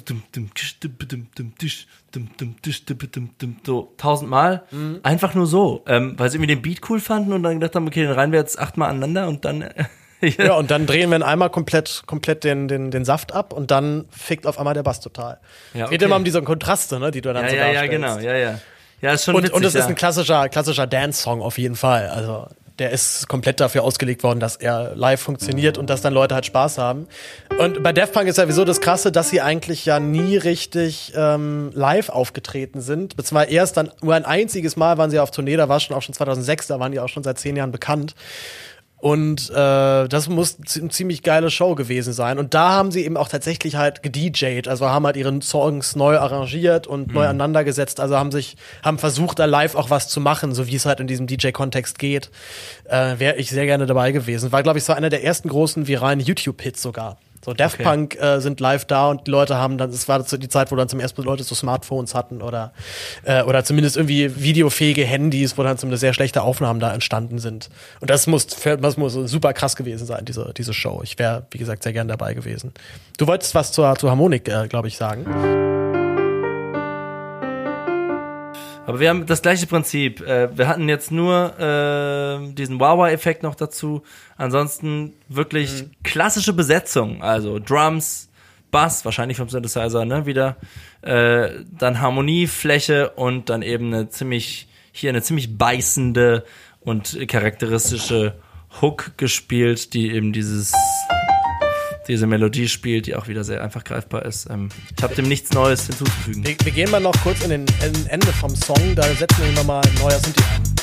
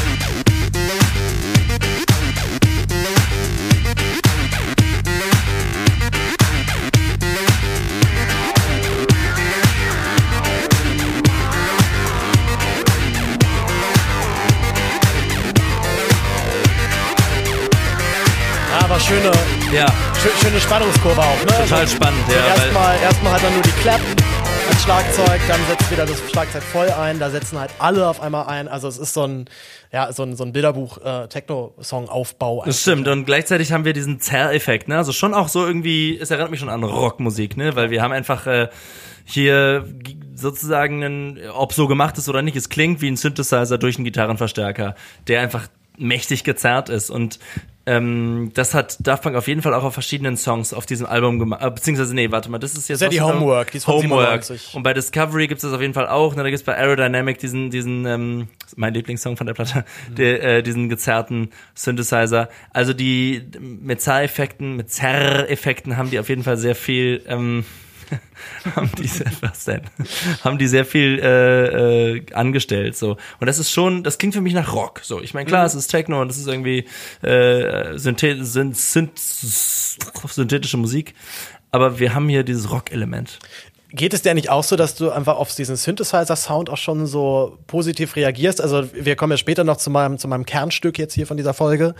Ähm, und da hat mich einfach dieser Synthi-Sound völlig, äh, völlig in Bann genommen. Geht es dir auch so, dass du einfach schon vom, vom Sound dieses Instruments teilweise so begeistert bist, dass das dann fast so egal ist, was der spielt? Nee, ich habe also bei mir ist es eher so, dass ich, äh, wenn ich vorm Synthesizer mal gesessen habe und ich habe natürlich nie, also es ist natürlich, ich habe leider nie irgendwelche Original-Synthesizer gespielt oder ausprobiert. Bei den Simulationen, mit denen ich mich so manchmal befasst habe, da bin ich manchmal so hilflos, weil es so viel ist und weil es so ein Fass ohne Boden ist, dass ich da oft vor zurückschrecke. Und so eine grundsätzliche Faszination für jeden Sound habe ich nicht, sondern wenn, dann sind es ganz bestimmte Klänge, die, die, die dann aus irgendeiner Art von Zufall oder irgendeiner Art von, ähm, weiß ich nicht, eine Kombination entstehen. Mhm. Aber kann, ich meine, du sitzt ja hier von diesem schönen Nord Stage 2 Piano, kann das nicht auch Synthesizer-Sound Klar, voll. Und ich habe mich bei dem, bei dem, ne, genau, das hat so eine Synthesizer-Modulation und es sind gar nicht so viele Knöpfe, aber es ist schon so viel, dass ich denke, okay, scheiße, wie, was war nochmal dieser Begriff? Wie ist nochmal das? Also, aber es ist ja auch eine Frage von, wie sehr befasst man äh, sich damit. Und es gibt ja wirklich Leute, die Tag und Nacht dann nichts anderes mehr machen und dann wirklich mhm. da Ahnung haben von diesen ganzen Filtern, äh, dass sie da wirklich voll drin aufgehen ich kann das nur teilweise so, die Faszination nur teilweise teilen, äh, besonders wenn es darum geht, solche Sounds eben zu kreieren. Mhm. Also ich, ich glaube, so ein Typ, wie du ihn gerade beschrieben hast, ist Deadmau5, so, der sich dann wirklich mhm. so drei Tage im Studio einschließt, bis der Sound genau so fett klingt, wer ihn haben möchte. Apropos Deadmau5, wir hören den nächsten Track rein, der ist wieder von ihm. Und äh, meine These ist, es ist, äh, es ist der, der Song von Daft Punk, den wir gerade gehört haben, nur nochmal neu aufgelegt und auch nochmal mit knapp 20 Jahren äh, Studiogeschichte dazwischen. Das klingt natürlich alles ein bisschen fetter nochmal. In welchem ähm, Jahr sind wir jetzt? Wir sind im Jahr 2012. Ich glaube, oh, ja. bei allen Deadmau5-Sachen sind wir ja, im Jahr 2012. Clown, ja, das hat's dir irgendwie angetan heute, ne? Die naja, wie gesagt, ich will es ja gar nicht als Clown bezeichnen, sondern halt, man nimmt sich eine Vorlage und das ist bei Techno wirklich super, also bietet sich einfach noch so an, weil du hast dann schon eine relativ klare Struktur und da breche ich es runter und da mache ich es wieder hoch.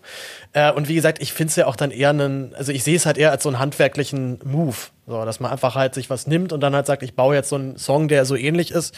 Er ist ja auch immer halt dann noch anders geworden dabei. Also wir hören jetzt hier mal rein in, äh, wie heißt der nochmal? Der Song heißt Marvs, ist von 2012 und äh, wie gesagt, meine, mein Gefühl ist, da hat man auf jeden Fall, könnte man auch dran gedacht haben, als man den gehört hat.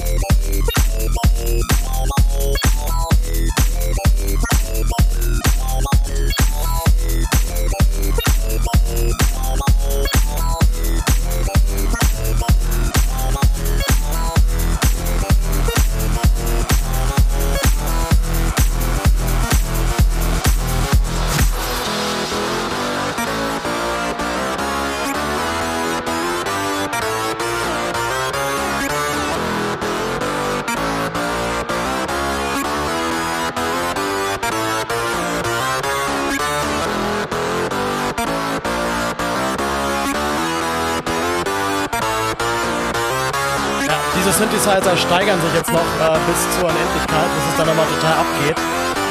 Es ist halt vorwiegend der Sound, der mich halt da so dran erinnert. Ne? Wir haben halt wieder so einen Wah-Effekt, so ein bisschen. Es ist halt sehr crunchy, es ist, äh, klingt sehr grob auf jeden Fall auch.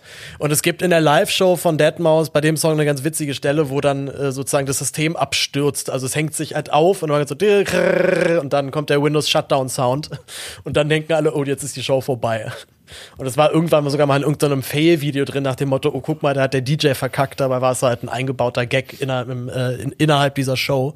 Da bin ich, ich glaube tatsächlich bin ich über dieses Video aber auf Deadmaus gekommen. Okay. So gesehen hat sich's äh, voll gelohnt. Okay, also ich äh, denke an einen ganz anderen Song, aber den das können wir gleich ja, noch sagen. Welcher? Ähm, ja, das ist äh, wieder von Daft Punk. Ähm, ja. Aber äh, bevor wir das sagen, äh, will ich kurz was zur Skala sagen, die hier diese Line spielt. Und zwar ist es lokrisch, Alter. Ne? Nicht also pentatonisch. Eben haben, wir, eben haben wir Dur und Moll, ja, eben haben wir über Dur und Moll gesprochen, ne? Das ist, äh, äh, die Lines, die wir vorhin gehört haben, ne, in den Hooklines, die vorkamen, waren entweder Dur oder Moll oder pentatonisch, ne? Auf jeden Fall haben sie immer gut in Dur und Mollharmonik gepasst. Hier haben wir eine lokrische Skala. Lokrisch kann man jetzt natürlich einen Vortrag darüber halten, ist eine Bitte, eine bitte tu dir keinen Zwang an. Naja, ist eine Kirchentonart. Ne? Also wir haben ja nicht nur Dur und Moll, wir Vortrag, haben natürlich auch, Vortrag. Ah, wir haben natürlich auch Dorisch, Phrygisch, Lydisch, Mixolygisch, ähm, Äolisch und Lokrisch. Und Lokrisch ähm, wäre die, Ton, äh, die Tonleiter, die man am besten, also am einfachsten kann man diese Leiter spielen, indem man von H bis H alle weißen Tasten spielt. Also so. Es ist aber nicht auf H in dem Song, sondern es ist auf E. Und das ist eigentlich eine Tonart, die, die klingt so ein bisschen nach Moll. Wegen dieser Terz hier, aber äh, klingt eigentlich, also lokrische äh, Elemente gibt es im Jazz natürlich viel, aber jetzt so im Pop eigentlich nicht. Und ähm, deswegen ist es irgendwie spannend hier. Und wir haben die, diese lokrische Tonleiter hier noch erweitert durch einen Halbtonschritt und zwar hier. Also das war eben noch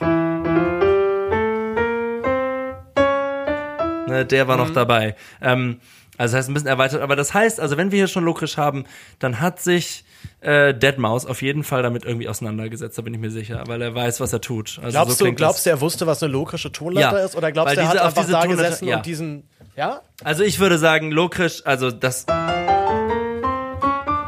das ist kein Zufall. Wann spielst du so eine Tonleiter? Also das kann, naja, ich kann es natürlich nicht beweisen. Naja, kann auch sein, dass er es zufällig gemacht hat, aber es ist hier ein, ein, einfach nur eine Tonleiter, aber in einem ganz klaren Modus. Also man spricht von Modi beziehungsweise von Kirchentonaten. Und dann zum, zum Schluss packt er nochmal die Terz dann oben drauf. Ne? Das haben wir jetzt auch gerade beim, beim Outro. Ne? Ja, irgendwie so, ne? Das ist auch dann, so ein beliebtes ja Mittel, dass ich im Synthesizer einfach in ein bestimmtes festgestelltes Intervall dann da drauf packe und da haben wir dann die, die große Terz und das klingt natürlich dann total fett, ja. Ja. Richtig. Können wir, wir fragen ihn einfach mal. Ich, ich schreibe mal eine Mail danach. Hey, do you know Lokisch? oh, what? My friend Johannes? He says you know it, but uh, is it true? Ähm, ja, genau. Ich, mach also das, mach das könnte mir halt eher wirklich vorstellen, dass man halt aber lange am Synthi rumspielt und dann halt irgendwann auf diese, diese Melodie kommt und halt merkt, oh, das klingt ja total outer space. Also das ist jetzt keine klassische Tonleiter in diesem okay, Sinne. Kann sein. Wir wissen es. Wir werden es wahrscheinlich nicht rauskriegen. Also ein EDM-Song, wo die ganze eine Tonleiter aufwärts gespielt wird, ist Dolls von ah. Daft Punk, ne? Äh, ist auch irgendwie, klingt nach einem schlechten Wortspiel, irgendwie nach Crescendo und Doll, äh, Puppe, ne? Irgendwie so. Aber der Song so gemein, ist mega oder? und es geht die ganze Zeit mit so einer, äh, es ist zwar keine logische Tonleiter, aber auch, es feiert einfach Tonleiter aufwärts spielen ab. Wie eine Fingerübung am Synthesizer. Herrlich. Lass uns da kurz noch rein. Ja, gerne, gerne.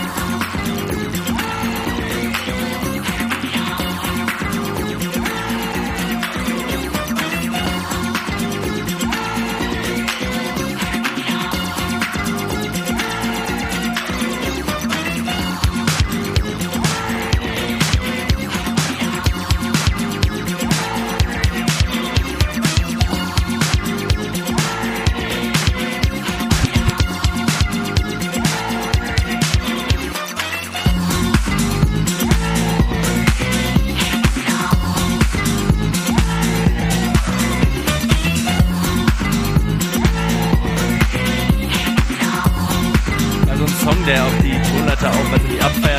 haben wir eine fast chromatische drin, auf zwei Ausnahmen. Ähm, und dieser Vorzieher am Ende, dieses da, da, da, da, und dann, hey! Das, ist Ja, ja, die das Rufe. ist- das ist ein einfach Party und irgendwie macht das Bock. Lied auch. Ja, Das macht einfach Bock. Es ist eigentlich, es ist wirklich eine Kombination aus Da Funk und Crescendo. Ja, also der, also der von von Daft, von von Deadmau5. Deadmaus, ja, die heißen auch alle, die heißen auch irgendwie. Ja, Daft Punk, Deadmau5, Avicii. What? David Guetta.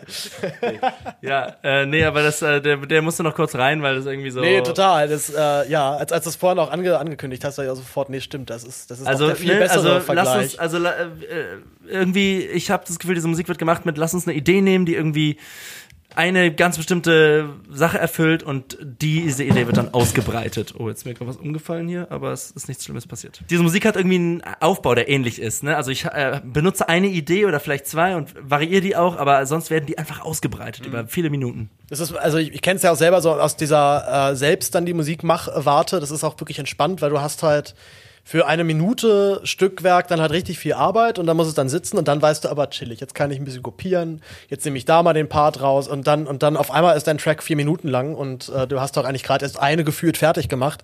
Also ist zum Arbeiten auch irgendwie ganz angenehm, wenn du halt weißt, äh, der Sinn davon ist, das hier jetzt halt klug zu steigern. Und äh, da ist zum Beispiel auch für mich halt so, ein, so der Grund, warum ich auch sage, dass zum Beispiel Avicii oder auch hier äh, Daft Punk und auch Deadmau5 äh, musikalisch sind in dem, was sie da machen. Denn das ist Klar. letztendlich eine Sache von Gefühl und von Timing. Und ey, wie häufig stand, war ich schon auf einem Rave und habe mich so über den DJ geärgert, weil der einfach nicht im Gefühl hat, wann das Taktmetrum vorbei ist. Oder äh, also den, den Song zu früh wechselt. Also einfach, du merkst, nee, hier fehlen noch vier Takte, Digga. Dann ist es rund. Und das äh, gibt einfach, glaube ich, viele, die das nicht im Gespür haben. Und äh, das kann man halt über die ganzen Artisten, die wir hier auf jeden Fall, ähm, Artisten sagt man nicht, Artist, so macht Sinn. Äh, ähm, das kann man auf jeden Fall nicht über die sagen, dass die nicht äh, musikalisch wären. Also ganz im Überhaupt nicht, Gegenteil. nee, aber das ist sowieso, das wäre sowieso eine total dämliche Kategorisierung. Kommen wir nun zu dem Herzstück des heutigen Podcasts, oder zumindest meinem geführten Herzstück. Ähm, wir hören jetzt nämlich äh, die ersten Takte von The Welt von Deadmau5 rein. Und das ist der bereits von mir angepriesen und angekündigte Synthesizer-Sound, wo ich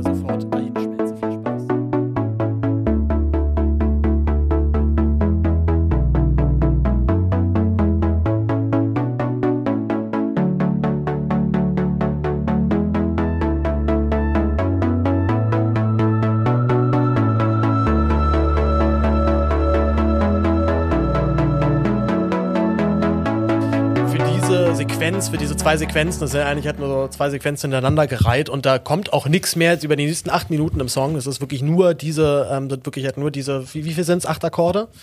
Es ist wieder halt so ein Klassiker bei, bei Pop, dass man denkt, man hört da immer dieselben Akkorde und es kann ja gar nicht so schwer sein. Und dann sitze ich dann doch letztendlich den ganzen Nachmittag am Klavier und bin immer noch nicht so richtig happy und habe nicht das Gefühl, dass es jetzt perfekt genau das ist, was der da in der Aufnahme spielt.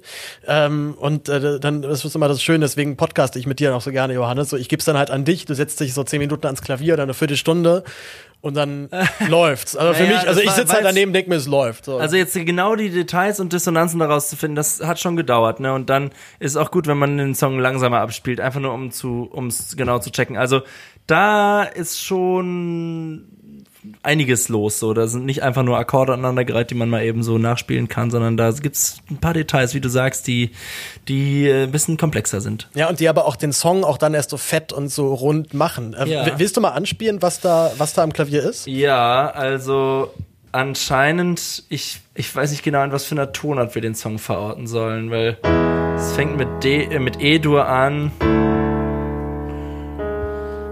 und geht runter zu D, Fis-Moll und zu A-Dur und H-Moll, A-Dur, D-Dur. Tja, aber was ist Aber das halt, Zentrum, aber oben, ne? oben liegt halt dann noch was drin, ne? Und da sind ja, Ja, die None, genau. Also das heißt, wie, wie vorhin, wir haben wieder das Liegetonphänomen. Also das E liegt die ganze Zeit. Bei E-Dur, bei D-Dur, bei Fis-Moll 7, auch das E. Bei A-Dur auch. Erst jetzt wechselt's. H-Moll, da gibt es kein E mehr oben. Aber da ist es schon wieder. So. Und das sind eigentlich so Indie-Akkorde auch, die in einem Codeblessing auch kommen, vorkommen. Ne?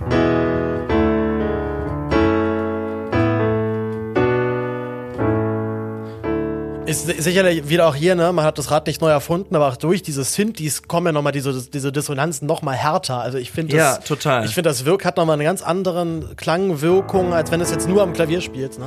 Und es ist wahrscheinlich, äh, ich weiß nicht, man könnte sagen, es steht in A-Dur, aber ich finde die Tonart oder das, das Zentrum, die Gravitation, wo wirklich jetzt der Grundton liegt, das kann man gar nicht unbedingt so. Also kann man zumindest verschieden deuten.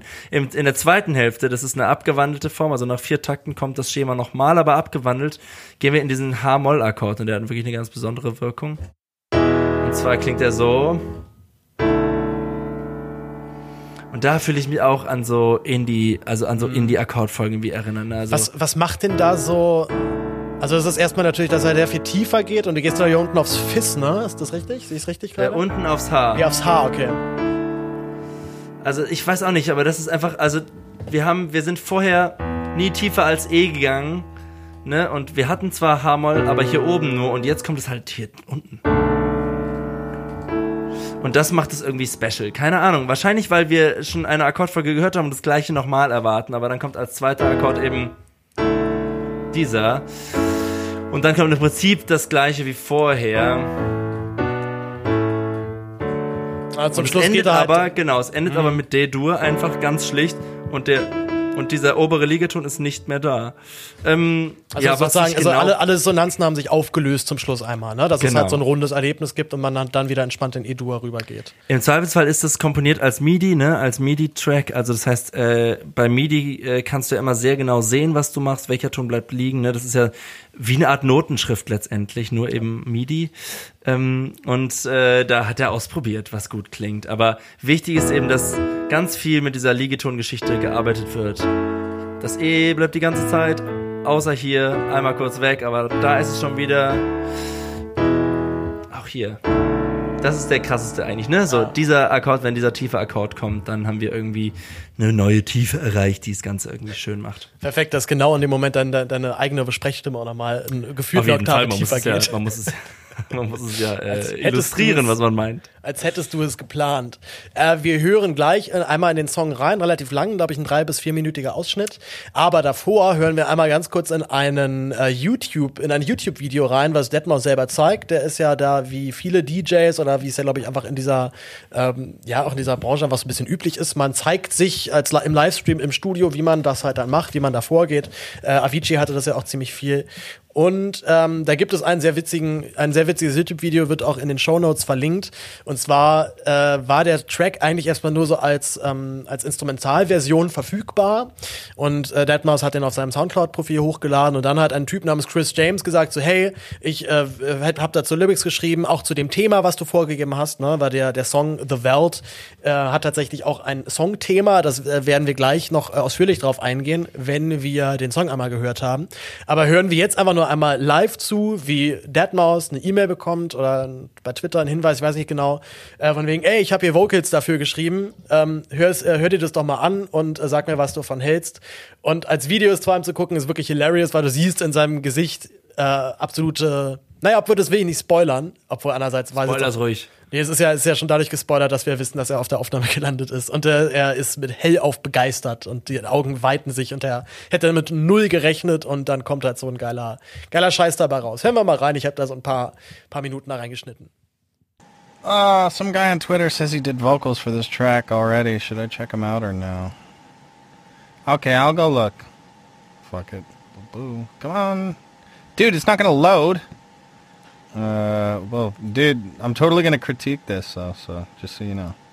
No, I'm not. Happy life with the machines.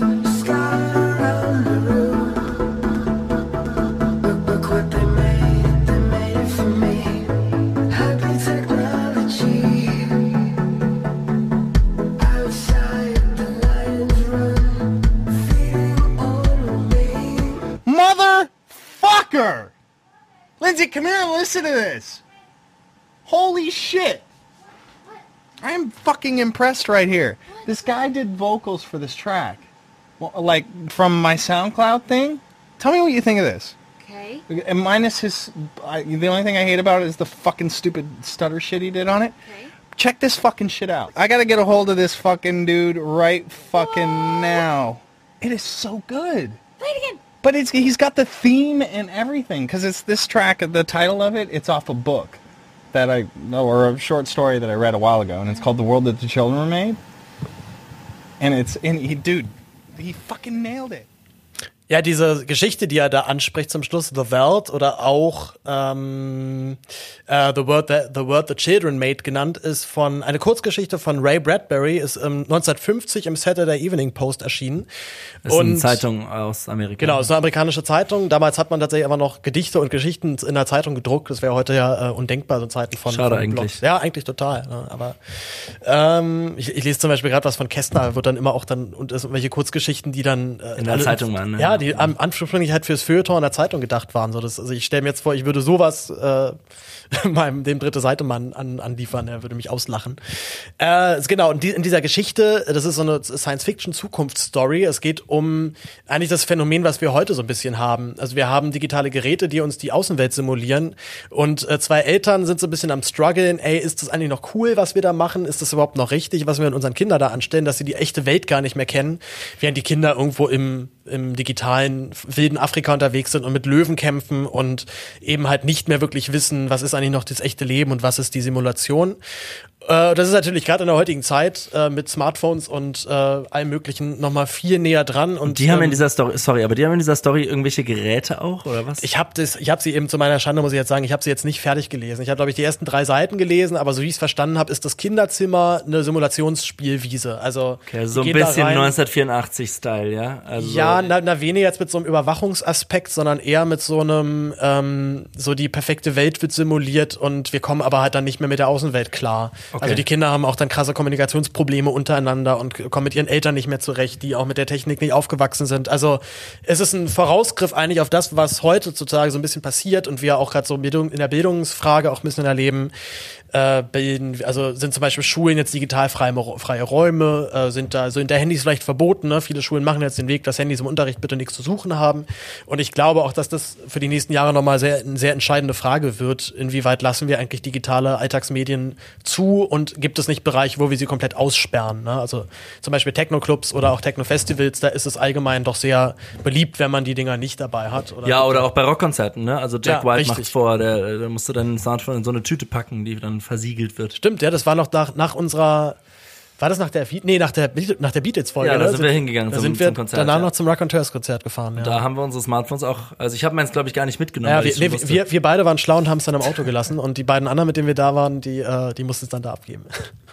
Oder? Ich me- meine mich so zu erinnern. ja, du hast es dann in so einem Beutel drin, den du aber nicht aufmachen kannst. Ja. ja, fand ich, finde ich total eine geile Idee und du kriegst danach halt auf der, auf der Band-Website dann auch gute Fotos, wenn du möchtest. Also s- super guter Deal und alle sagen, ist so super viel entspannter so. Gut, das heißt, wir haben die Story ein bisschen geklärt, wir haben auch die Harmonik schon ein bisschen geklärt. Dann hören wir uns doch jetzt einfach mal diesen Song an und wie gesagt, es, ich finde, hier ist wirklich wieder so ein Popsong, wo es sich sehr lohnt, auf den Text zu achten. Denn der Text transportiert nochmal eine ganz eigene Botschaft, die durch mit der Musik noch untermalt wird. Und äh, ich finde es wieder ein wunderbares Beispiel dafür, dass äh, Text und also Text einfach total wichtig ist und für mich ein guter Song manchmal auch daran steht und fällt, ob der Text was aussagt oder ob es halt nur so eine Leerphrase ist. Und äh, also nicht zum Beispiel reagiere ich so allergisch wie so äh, wie so Billo-Love-Songs, wo man merkt, das ist einfach jetzt so eine Line, die runtergeschrieben wurde, aber da steckt eigentlich nicht wirklich was dahinter. Ich bilde mir zumindest ein, da immer was zu oder den Unterschied dazu hören. Äh, ich weiß nicht, wie es dir da geht, ob du das auch kennst. Kennst du das, dass du, dass dich ein Text einfach nochmal besonders catcht und Auf jeden Fall, nee, äh, also ein Text, äh, mit dem Text steht oft, also steht und fällt auf der Song, auf jeden Fall, klar. Aber auch, aber hast, merkst du auch manchmal, ob es, oder also ist das, ist das einfach nur so ein eigenes Ding, dass man jetzt selbst da was reinprojiziert? Oder, oder glaubst du schon, dass das dann auch einen Grund gibt, dass einem der Song jetzt besonders, äh, besonders nahe geht oder auch der Text vielleicht nochmal besonders nahe geht?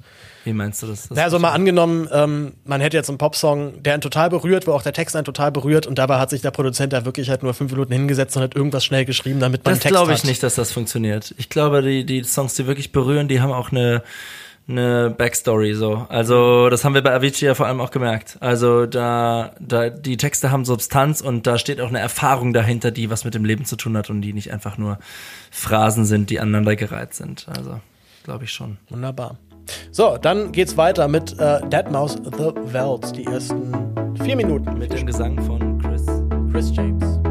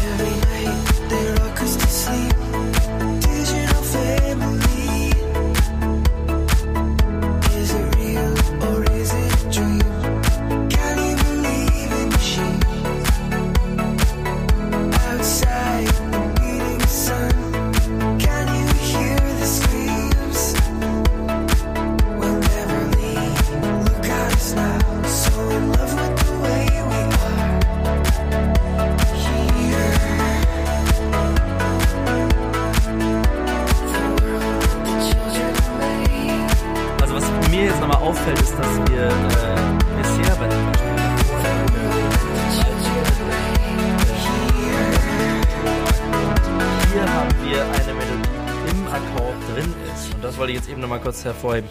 Weil das äh, macht nochmal so einen besonderen Reiz, glaube ich, von dem aus. Also die Melodie bewegt sich eigentlich im Akkord, ne? Also weil der Legeton ist oben drüber und dadurch ergibt sich eine besondere, eine besondere äh, Reiz, eine besondere Struktur, weil wir nicht mehr diese weit auf, aufgespannte Struktur haben von ganz oben ist die Melodie, sondern der Gesang und diese Line, die sind, ist im, in der Akkordstruktur irgendwie mit eingewoben. Ja, und ich, ich finde auch diesen, also auch einfach musikalisch sehr schön gemacht, diesen Wechsel dann nochmal zwischen dem, der Refrain-Melodie, ähm, die ja dann sehr viel, sehr viel ruhiger ist, sehr viel simpler ist und halt eben dann dieser, dieser Strophe, wo ja dann auch wirklich die Story erzählt wird. Ja. Was mich bei dem Song ja, wie gesagt, auch nochmal doppelt kriegt, ist halt der Text. Äh, es gibt diese zwei Zeilen. Die eine ist So in love with the way we are. Und die andere Zeile war ähm, Happy Technologies, also äh, beziehungsweise Digital Family, glaube ich, ist dann auch nochmal ein Teil davon. Also es greift so viel vor, worüber wir heutzutage diskutieren und das halt aus einer Geschichte, die von 1950 ist, finde ich, hat mich beeindruckt. Und tatsächlich dieser eine Satz, äh, So in love with the way we are, hat mich total an unsere Debatte gerade über unseren Lebensstil, weniger Fliegen, weniger Fleisch, äh, Klimawandel, wir wissen doch alle Bescheid und so weiter. Ja. Aber wir sind so, wir sind wirklich alle so, so verliebt in unseren Lifestyle. Wir finden es ja irgendwie auch geil, durch die Gegend zu jetten und irgendwie ein gutes Leben zu führen. Und selbst der Lebensstil, den wir zurzeit haben, ist im Vergleich zu dem, was noch, äh, noch eine Generation oder sagen wir mal zwei Generationen vor uns am Start war, überhaupt nicht denkbar gewesen. Also das war nicht normal, dass man drei, viermal im Jahr einfach geflogen ist. Oder ich meine, jetzt sagen wir auch hier, ich fliege nach Serbien mit meinem Kumpel. Äh, also mein, mein, äh, meine Flugscham ist jetzt sehr viel kleiner, wenn ich da hinfliege und weil ich weiß, ich drehe da jetzt eine Doku über Geflüchtete, als wenn ich da hinfliege, um Urlaub zu machen. Deswegen finde ich es jetzt okay, zumal halt Bus, Bahn alles super stressig, aufwendig ist und so weiter.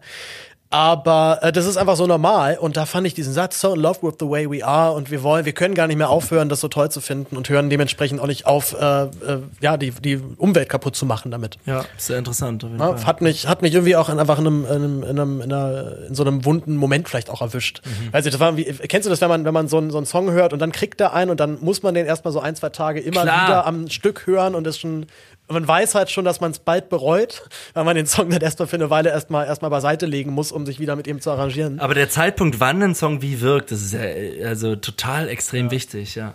Total. Ich war da, äh, oder war, war, war ich gerade auf dem Zug nach Schwerin, als ich den entdeckt habe. Und dann, und dann ging es eine ganze Zugfahrt rund. Beziehungsweise das ganze ging das ganze Wochenende eigentlich mit dem Song rund. Also äh, von dem bin ich sehr lange nicht runtergekommen. So, ähm, gehen wir noch mal kurz in den letzten, äh, in den letzten Teil des Songs. Da, wie gesagt, in dem Song passiert eigentlich jetzt nicht mehr so viel. Äh, der dümpelt jetzt halt so vor sich hin. Äh, und man Dümpeln, könnte- dass du dümpeln sagst, das klingt eigentlich so ein bisschen abwertend. ja, es ist mein, es ist aber auch okay. Also das kann man, Okay. kann man finde ich auch bei der bei der Mucke auch schon der durchaus vorwerfen. Die acht Minuten sind natürlich gestreckt und ich würde jetzt niemanden zwingen, den Song sich jetzt wirklich volle acht Minuten anzuhören, weil man hat nach vier Minuten den Song. Kommt drauf an, in welcher Situation wieder, ne? Also, Klar, also wenn man halt eh im Zug nach Schwerin sitzt, dann kann man sich auch die acht Minuten geben, dann hat man ja eh Zeit. Und es gibt ja selbst, aber in dem Regio gab es da noch keinen WLAN, aber äh, in Zeiten von Spotify Premium ist das ja eigentlich überhaupt kein Problem mehr. Ähm, der Song wiederholt sich, wie gesagt, ab der Hälfte einmal komplett, also sowohl textlich als auch melodisch. Also da passiert nichts Neues. Das Einzige, was halt neu ist, nochmal zum Einstieg in die zweite Hälfte, ist ein Filter, der draufgelegt wird. Und der, also da bin ich völlig gestorben, denn der Filter ist, ich sag mal jetzt aus so einer produktionsmäßigen Schiene gesehen, einfach er ist super perfekt gelegt. Achte mal drauf, wo er abschneidet, nämlich genau auf der Snare.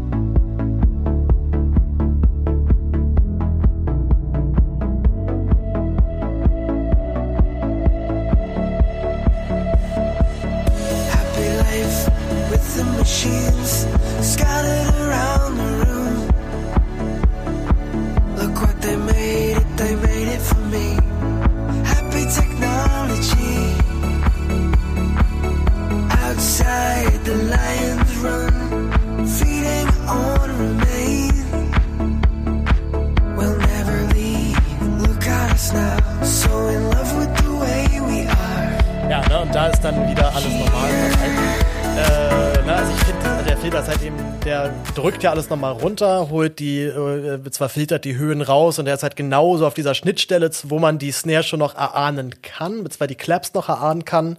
Und zum Schluss dreht er immer so ein bisschen weiter auf, dass man immer die Claps wieder voll da hat. Und ich, ah, ich also ich, ich, ich, ich krieg da wirklich einfach schon so, ich, also ich finde das total geil. So ein gut gesetzter Filter. Äh, kann, kannst du das, bist, bist du da auch am Start? Da, du, Also ich, äh, ja, auf jeden Fall. Ich kenne auch das von Avicii. Also jetzt bei dem Song ist es jetzt sozusagen bei einmal hören jetzt noch nicht äh, das krasse Erlebnis gewesen.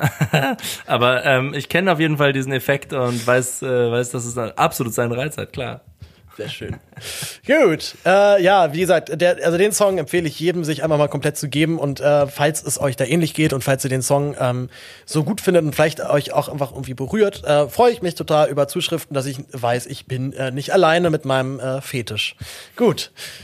Wir sind eigentlich durch. Ich habe zumindest alle Clips äh, fertig. Aber du hast jetzt noch so ein kleines Schlussschmanker. hast du Ja, ich habe noch einen, ich habe noch einen Rausschmeißer, den ich gerne mal präsentieren möchte. Hau raus. Äh, Johannes, hast du schon mal was von dem Genre äh, Viperwave gehört? Nein, aber es klingt wie ein Wort, was man als Deutscher fast nicht aussprechen kann. Ich bin mir auch immer nie sicher, ob ich es richtig Viper ausspreche. Wave. Ja, Viper, Viper Wave. Viper Wave, aber halt eben nicht der Viper Rave, sondern der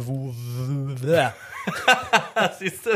Das schneiden wir nicht raus. Nee, auf keinen Fall. Der bleibt war drin. Der Viper Wave. Ist, nein, das war jetzt richtig. Ich habe alles richtig gemacht. Viper Wave. So, wir, es, ist, es ist noch nicht mal warm und wir drehen trotzdem am Rad.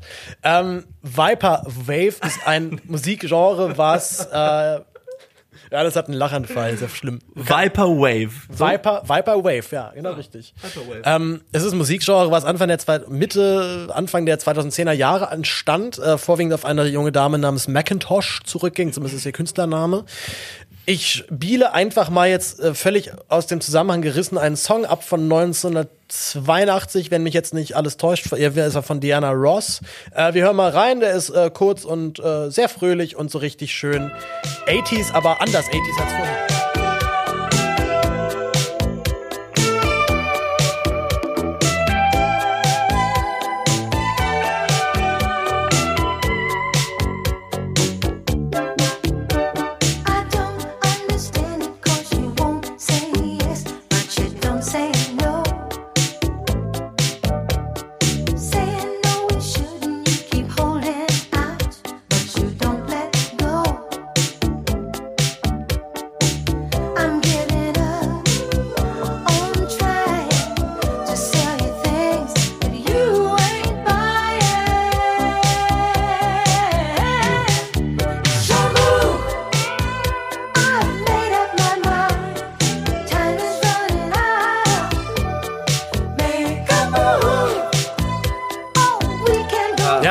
Welcome to the 80s, ne? Ja, aber so richtig, so richtig happy 80s. Beziehungsweise, Ich habe auch mich hab versprochen gerade, ne? Der Song davor, also Space, war ja von 1977.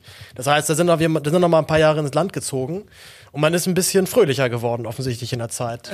Vielleicht auch, weil man MDMA und Kokain entdeckt hat, ich weiß noch nicht. Aber ähm, wie findest du den Song It's Your Move? Oh, ich, ich habe da sofort so einen Film vor Augen in so einer 80s-Qualität und da sind irgendwelche Fris Frisuren am Start, so, so Dauerwelle und irgendwelche Brillen, die schräg aussehen. Und ganz bunt alles auf einmal, ne? Auf jeden Fall. Ich bin ja Ähm, 80s, bin ich so ein bisschen auf Kriegsfuß, obwohl inzwischen habe ich auch festgestellt, es gibt 80s, die ich richtig geil finde, aber insgesamt so das Jahrzehnt, boah, pff, weiß ich nicht. Ich glaube, es war so. Ich glaube, ja, es geht mir ähnlich. Ich habe, ich also zumindest halt die Rockbands, die ich feier, die haben in den 80ern echt sch- beschissene Platten gemacht, habe ich immer so das Gefühl. Also, weiß nicht, die Stones-Platten aus den 80ern sind wirklich alle Kacke. Die, die, also, Ja, ist Start mein Me Up ist auch noch, ist schon 80er, oder? Tattoo, Tattoo You, ja. Aber auch weil der Song halt auch schon da zwei, drei Jahre rumlag und dann halt irgendwie noch auf das Album Okay. äh, wie gesch geschmissen wurde. Deswegen ist er so gut. ja, aber wie gesagt, ich kann, ich kann das verstehen. Ähm, es war halt irgendwie auch so eine Zeit, wo sich dann ganz viel umgekrempelt hat, ne? Weil auf einmal dann Synthesizer wirklich en vogue waren und man sie halt benutzt hat und ausprobiert hat. Und ich immer so das Gefühl habe, man muss es halt dann alles wie so ein Zeitdokument halt dann hören. Also, naja. Äh, aber worauf möchte ich hinaus? Ja, eben, Ähm, das ist ja eigentlich mus- musikalisch jetzt völlig was anderes. es ist, es ist total was anderes auf jeden Fall. Ähm, es ist, es ist nächste These, die ich heute aufstelle, ist heute Thesen-Podcast. Ähm, das Tempo macht den Song. Also sowohl Tempo als auch Tonart können den äh, Track total verändern. Auf jeden Fall. Und äh, das genau hat sich Macintosh Plus nämlich auch gedacht und hat den Song in dieser Form veröffentlicht. Es ist nicht viel anders, aber wie gesagt, äh, hört einfach mal rein. Viel Spaß.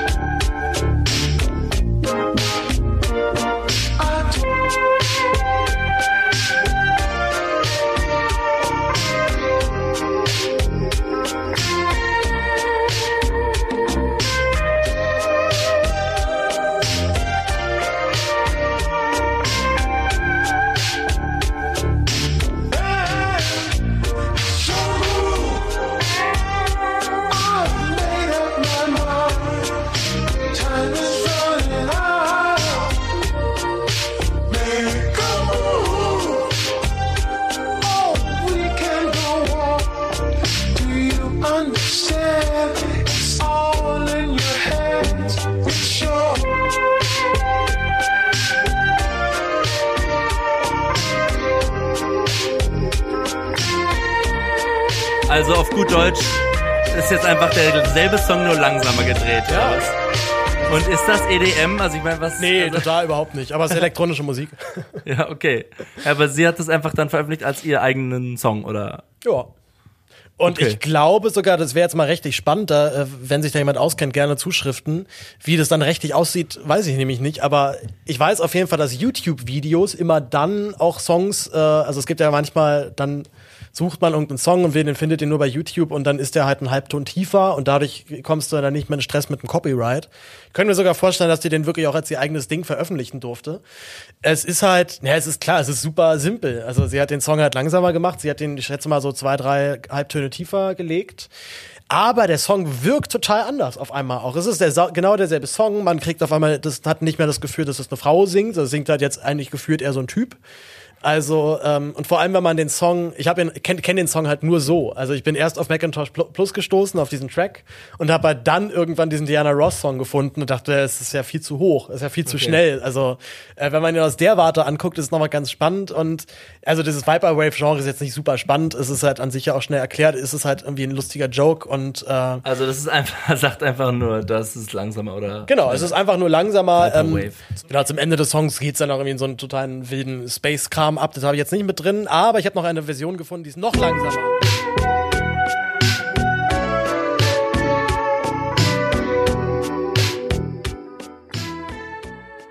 Und das ist wieder dieselbe Künstlerin, oder was? Es ist wieder dieselbe Okay, Künstlerin. also da, da bin ich raus. Also das verstehe ich wirklich überhaupt Okay, nicht. da bist du raus. ja, was, also, Ja, du guck- guckst mich schon was die ist ganze der Zeit Grund? so- Was ist der Grund? Also why? Why, ja, God, why? Wahrscheinlich war, sie fand den Song vielleicht davor in dieser Originalfassung einfach ein bisschen zu, zu, happy. Schnell. Zu und dann schnell fand sie ihre zu eigene happy. Version auch noch zu schnell äh, und dann hat sie es noch langsamer gemacht. So, so ein bisschen, ja, könnte man wohl sagen. Ist jetzt, äh, wie gesagt, nicht sonderlich spektakulär, aber ich weiß, die Stimmung ist jetzt so ein bisschen unten bei dir, aber ist ja nicht so schlimm, weil ich habe noch eine Version gefunden, die klingt so. Äh, ja, das ist, äh, also ich find's lustig, es reicht ja, wenn ich es Also witzig da- finde, wenn es vielleicht muss ich noch noch mehr Leute reinwachsen in diese Genre, glaube ich. in Viper Wave, ja. Viper Wave. Ähm, das war's so von meiner Seite aus eigentlich. Ich habe jetzt alle Clips hier erstmal gespielt. Ähm, wir haben uns jetzt so ein bisschen mit EDM, glaube ich, in seiner also aber auch wieder halt nur so ein Teilen beschäftigt. Es werden ja jetzt mindestens noch so zwei, drei große Namen, die man eigentlich noch droppen muss, wenn man äh, über EDM redet. Aber ich glaube zumindest grundlegend haben wir das Genre jetzt eigentlich ganz gut durchdrungen, oder? Äh, das musst du sagen. Du bist der Experte, aber ich finde auf jeden Fall, dass wir da sehr ist- viel äh, jetzt äh, Soweit ist es schon, haben. dass ich jetzt EDM-Experte Ja bin. klar, also von uns beiden auf jeden Fall. Und ähm, tja, und wir können natürlich auch schon eine neue Folge ankündigen. Ja. Wir sind wieder im Game. Wir sind wieder im Game. Was, Die nächste äh, Folge hat ein Thema. Und zwar ist es zum ersten Mal so, dass wir uns nicht mit einem Künstler oder einer Musikrichtung beschäftigen, sondern mit einem, ja, eigentlich nur inhaltlich äh, gibt es ein Thema, was ganz viele verschiedene Songs verbindet und das ist das Thema Radio. Und damit werden wir uns intensiv in der nächsten Folge beschäftigen. Dann haben wir äh, eine Folge von, ja, doch schon wieder fast zwei Stunden oder anderthalb Stunden. Mal schauen, wie, wie es im Schnitt dann äh, rumkommt. Wir freuen uns aber trotzdem, wenn ihr uns unterstützt, denn wir zahlen hier auch Geld für eine GEMA-Lizenz. Dementsprechend können wir auch hier Songs einfach so abspielen. Das machen wir aber auch sehr gerne, denn äh, irgendwie ein Podcast, also Musikpodcast ohne Musik wäre irgendwie total komisch. Auf jeden Fall. Ansonsten danke fürs Zuhören äh, und bis bald, würde ich sagen. Ja, bis bald. Ciao, macht's gut.